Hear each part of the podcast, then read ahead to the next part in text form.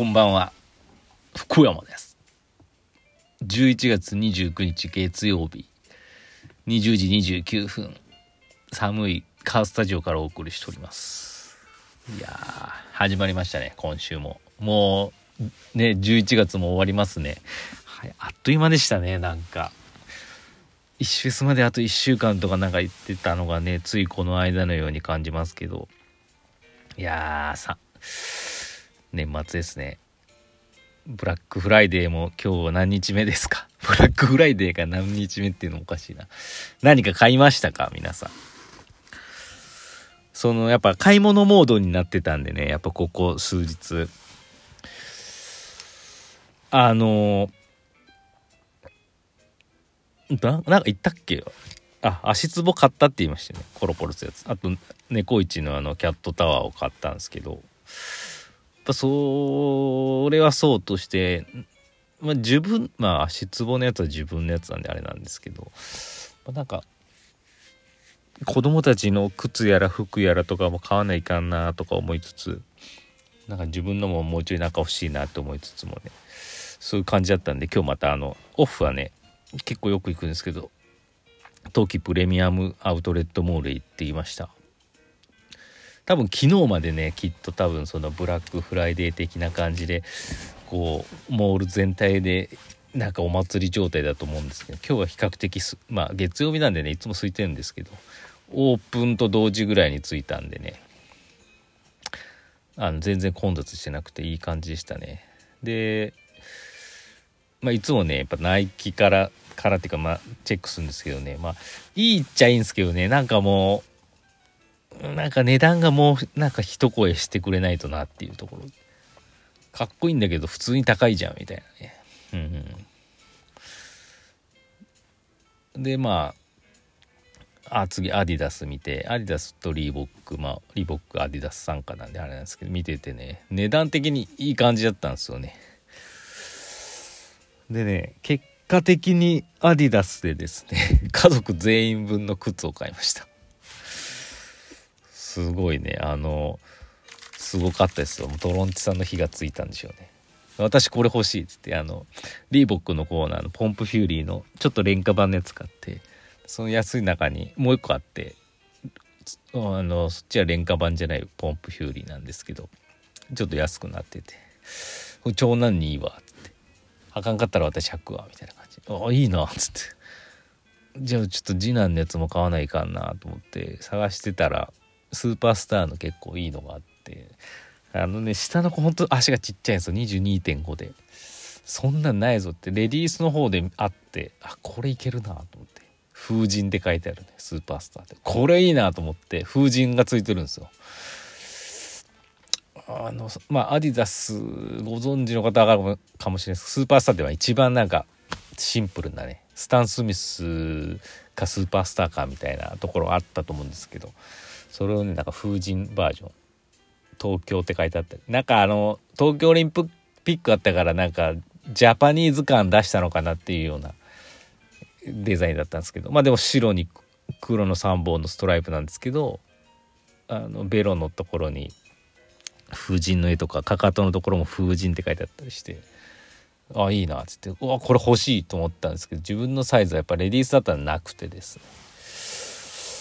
まあメンズコーナーとか見てたらあこれいいかもっていうの1個あってその私もスーパースター買って結局買いました。あのねあのハッピーのあれアディダスハッピー出してたんですけどあの柄がついてるやつでね。普段は多分買わないんでしょうけどでもハッピー着るしな。なんか和風に合うなと思って思い切って買いました。買ってもらいましたトロンチさんに。あとアディダスでアディダスって意外とね今までそこまで詳しく見てなかったんですけどアパレルも結構豊富でレディースとかもメンズとかあるんですけどサイズも結構ね幅があって今ほんと次男中1なんですけどちっちゃすぎて140ちょいしかないですよ身長。ないんですよね服が。このこの身長の、うん、キッズ。キッズだとなんかキッズキッズしててギリギリな感じするしなって。ちょうどいいのがあったんですよ。でレディースの S とかでちょうどいい感じのサイズで見つけました。感じでね。非常爆買いみたいな感じしましたけどね、はい、楽しかったです。そっからまたね違う服屋とか行ってねと子供らの服買ったりしましたね、はい、私も靴下買ったりとかタコさんウインナーと。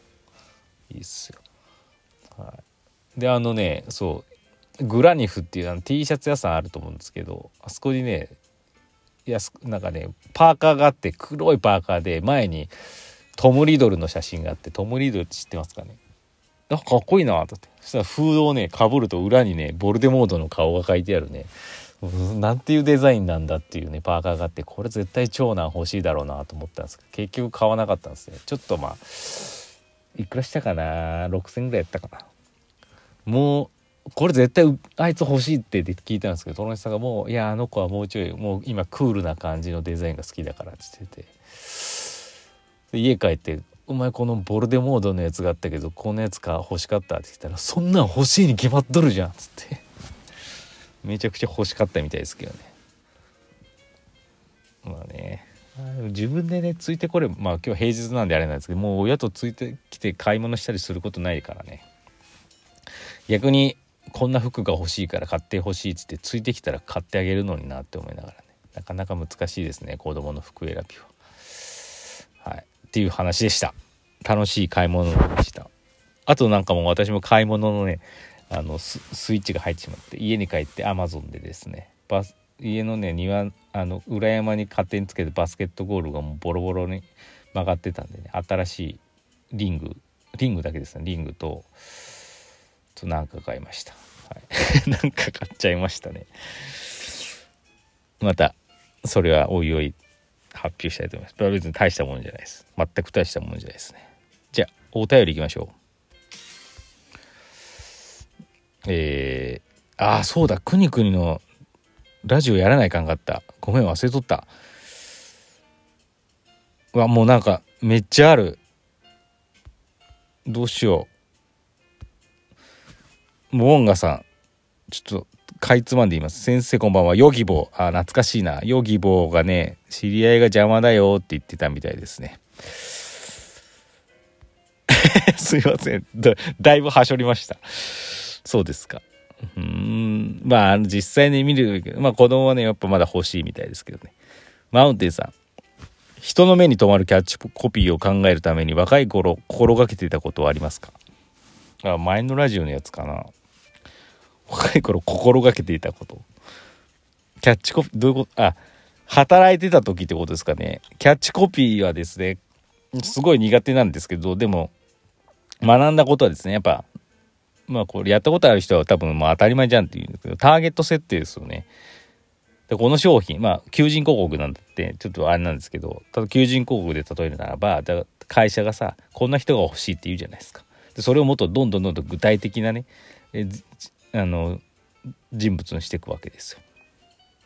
まあ、例えばうーんと例えばね一般事務の子が欲しいんだわっつってまあなんかテキパキやってくれる子が欲しいからそういう子に響く子を作ってとかよく言われるんですよ。でそうなった時に「はい分かりました」ってでまあ男女雇用機会均等法があるからあれなんですけど、まあ、大体事務って言うと女性で、まあ、会社もね女性が欲しいというので女性でじゃあ何歳ぐらいですか年齢もね本当はね設定できないんであれなんですけどまあ大体まあまあどうだろう20代かなとか20代で女性ででこの会社はこうと場所がここだからだいたい通ってくるって言ったらこの辺のエリアに住んでる人でとか言ってでざなんかこうここのが、ね、会社は残業が一切ないからじゃあもう休日も充実しててなんか。なんかこういう人でこういう明るい人でとかねどんどんどんどんどんどんどん具体的な女性像をね自分で掘り下げていくわけですね。でその人は結構なんかこういう買い物が好きでとか言って習い事とかしてそうでだから習い事してるイコール平日ね6時に会社が終わったらその後近くのどっかで習い事もできそうだしみたいなね。そういうことどんどんどんどんどんどんどんどんどん掘り下げてってでキャッチコピーを考えるんですよだからいきなりなんかこういい感じのやつ考えようとかそういうことはないんですよねだからもうどんどんどんどんどんどんどんこので人物像ねこの人に届くようなコピーを書こうっていう人物像を具体的に設定してから考えるんですよね。でその人に響く言葉って何だろうってそこから考えるわけですよね。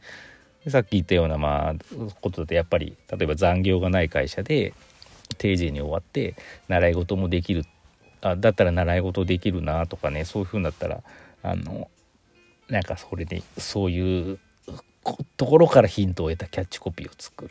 うん。うん、なんか私はね。まあいいや。今ちょっと時間がないんであれですそういう感じです。なんでターゲット設定が大事ですよってことですね。はい。もう時間がないです。かっちゃん電熱ベスト使用してますか？えー、あったかいですよみたいな感じです。ありがとうございます。前川さん、年末が近づいてくる。なんだか、ね、トロンジさんは福箱を作成中のことですが、先生の福袋企画であったりするんでしょうか？ああ、石箱とかやってみたいですけどね。ちょっと考えてないんで、ちょっとわかんないです。なんかもう急に始めるかもしれないし、やらない可能性も大きいですからね。まあちょっと、石毛もね、年末までどんだけ残るかわからないし、うん、なんか余ったやつ、余ったやつってあれですけど。そういうのをやれたら面白いかなとは思ってますので、あのー、急にそういうのが発表されるかもしれないので、まあ、随時チェックしていただければと思います。今のところ全く何も考えてないっていう感じですかね。はい、ただまあ面白い企画とかできたらいいなと思っています。な感じで、今週もよろしく何か知らないですけどよろしくお願いいたします。それでは。